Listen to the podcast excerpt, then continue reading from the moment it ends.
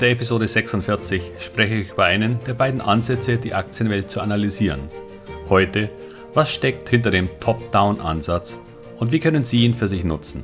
Beziehungsweise ist das überhaupt ein Ansatz, den man als Privatanleger fahren kann?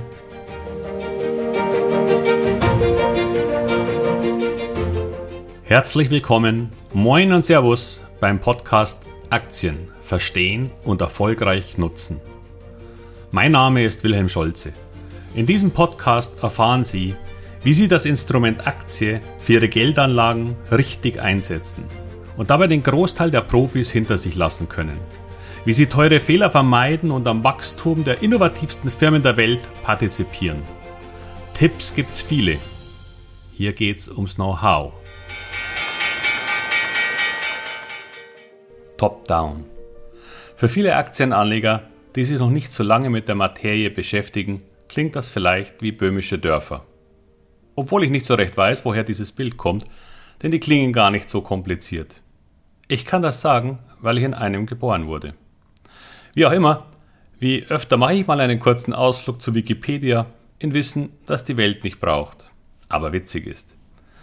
In Böhmen, also dem heutigen Tschechien, spricht man bei der gleichen Bedeutungsidee übrigens von spanischen Dörfern. Im Englischen sagt man It's Greek to me, also griechisch, oder sogar It's Double Dutch.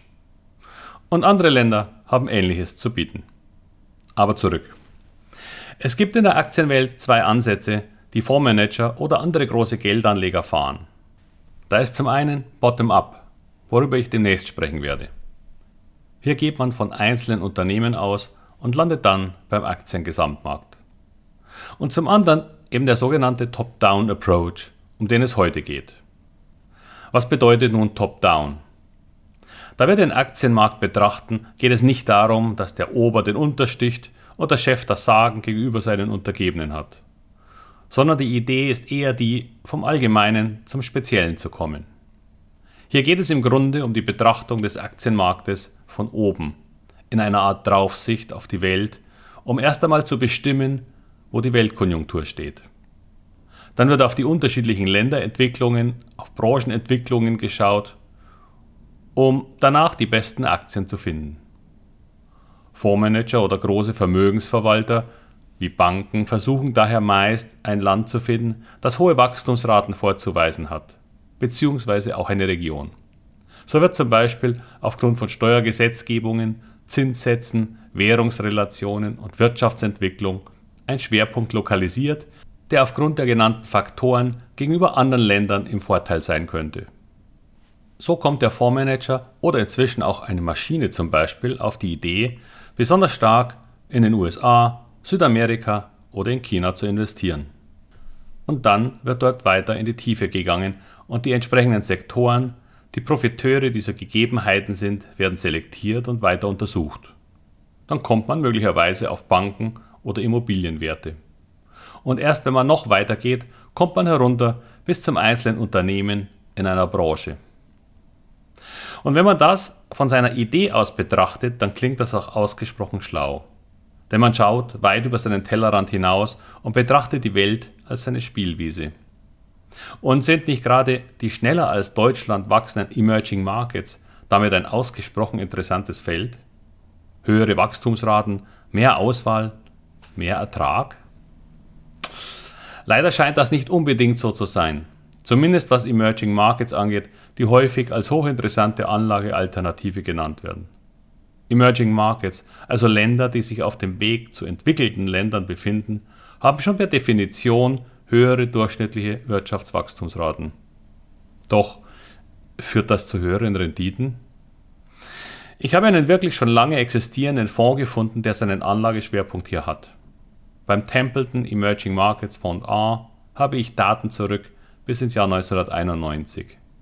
In dieser Zeit hat er sich in etwa verfünffacht. Der DAX hat sich allerdings inzwischen verzehnfacht und in der Währung Dollar zu Euro gab es tatsächlich kaum einen Unterschied. Trotz sicher deutlich höherer Wachstumsraten im Schnitt war mit diesem Investment nichts gegen einen DAX auszurichten.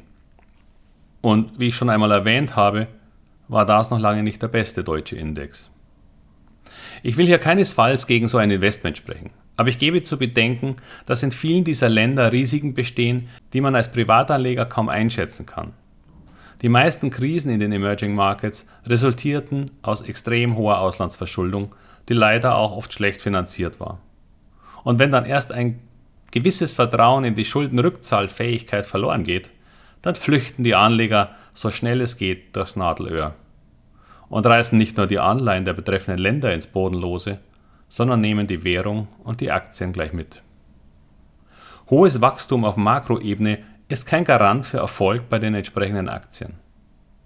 Einige weitere Risiken sehen wir in den letzten Jahren von einem anderen, sehr wachstumsstarken Land am Rande, beziehungsweise geografisch schon halb in Europa, der Türkei. Auch hier wurde der Boom durch zusätzliche Schulden weiter angeheizt. Ist ja ein Selbstläufer, wenn die Wirtschaft brummt. Doch dann kam Erdogan und das Vertrauen in dieses Land verschwand mit seiner Politik. Die Währung kollabiert, die Inflation steigt enorm und die Zinsen gleich mit. Ein weiteres häufiges Problem dieser Länder stellt eben diese politische Unsicherheit bzw. Ideologie dar. Und nun bekamen wir seit Jahresanfang ebenso eine Veränderung der politischen Ideologie in China zu spüren. Der aufkommende, geregelte Kapitalismus der das Land in den letzten 30 Jahren aus einem relativ armen Emerging Market zur zweitstärksten Wirtschaftsmacht der Welt gebracht hat, wird im Moment von der politischen Führung wieder niedergedrückt. Der Führungsanspruch ist zu groß, als dass man sich von ein paar Multimilliardären und einer inzwischen westlich orientierten, aufsässigen Jugend auf der Nase herumtanzen lassen würde. Mit welchem Tempo der Rückbau der wirtschaftlichen Freiheit und der Freiheit der Bevölkerung allerdings vorangetrieben wird, das glaube ich, hat selbst die visionärsten Experten überrascht. Leider blieb auch diese Veränderung nicht ohne deutliche Folgen für die Aktien. Und wenn chinesische Firmen es dann auch noch wagten, an die Nasdaq zu gehen oder nach Hongkong, um höhere Gelder aus den Börsengängen zu vereinnahmen, dann haben sie die Rechnung ohne den Wirt gemacht. China will nicht mehr, dass Ausländer Einfluss auf chinesische Firmen haben könnten oder gar davon profitieren.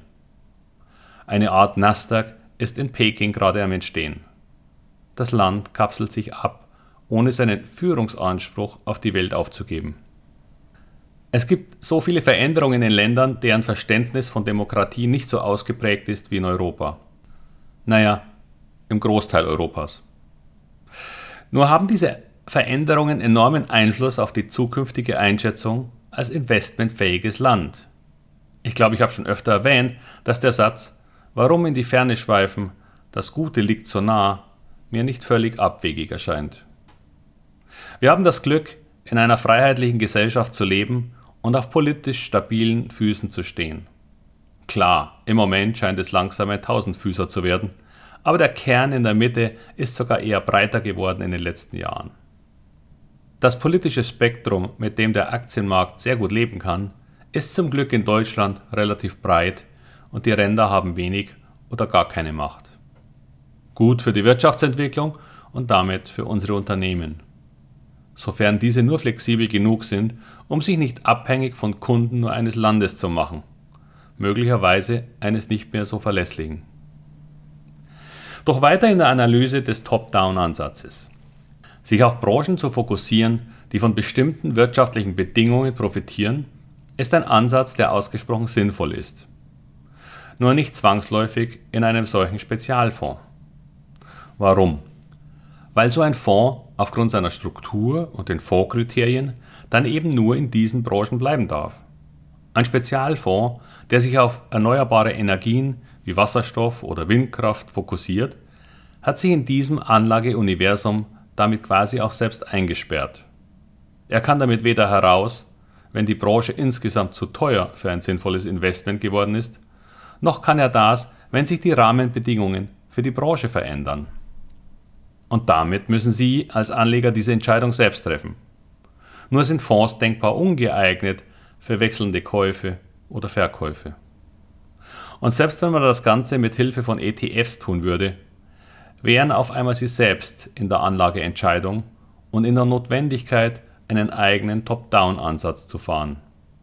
Etwas, das man zwar durchaus in seine Überlegungen mit einbeziehen muss, aber das eher selten passiert, wenn man in diesen eher passiven Produkten wie ETFs oder Fonds investiert. Top-Down als Anlageidee ist etwas, das Sie als langfristiger Aktienanleger durchaus in Ihre Überlegungen für ein Investment in Betracht ziehen sollten.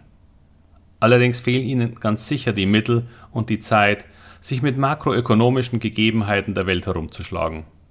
Und selbst diejenigen, die das professionell tun, ziehen daraus keinesfalls zwangsläufig die richtigen Schlüsse.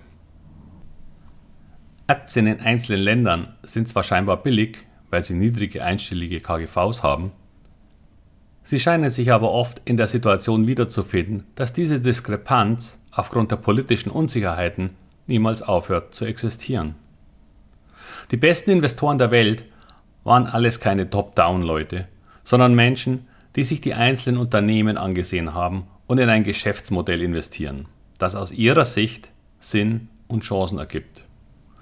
Auch sie werden das große Ganze ganz sicher im Blick behalten. Alles andere wäre auch fahrlässig. Aber als Ansatz für Investments in Aktien sehe ich diesen Ansatz eher in der Nebenrolle. Doch wer weiß, vielleicht wird die KI, die künstliche Intelligenz, das alles verändern. Wenn sie blitzschnell hunderte von Faktoren in Betracht ziehen und Länder und Branchen schnell neu gewichtet. Nur dann dürfen sie sich nicht mehr in einem Spezialfonds bewegen.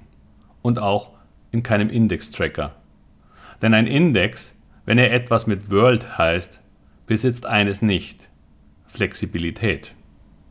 Wie Sie von mir schon öfter gehört haben werden. Ein enormer Vorteil, den Sie als direkter Aktieninvestor gegenüber Fonds und ETFs haben. Lernen Sie ihn zu nutzen. Das soll es für diese Episode wieder gewesen sein. Schreiben Sie mir doch gerne einmal Ihre Meinung zu diesem Thema oder gerne auch Fragen zu Wirtschaftsthemen, bei denen Sie meine Ideen dazu gerne hören würden. Ansonsten melden Sie sich doch gerne noch zu meinem Newsletter an, bei dem eines ganz sicher im Moment nicht passiert. Sie bekommen zu viele davon.